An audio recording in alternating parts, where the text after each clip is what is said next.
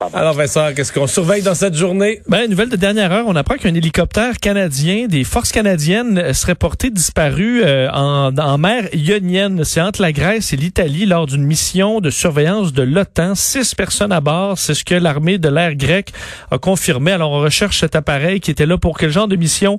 On le sait pas, mais c'est un hélicoptère des forces canadiennes qui serait porté euh, disparu. Alors on va suivre ce dossier-là.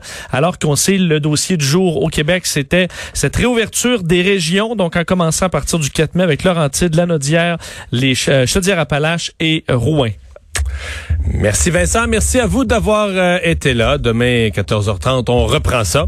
Et après cette pause, on se joint à LCN. Je serai là avec Paul Larocque. Le retour de Mario Dumont.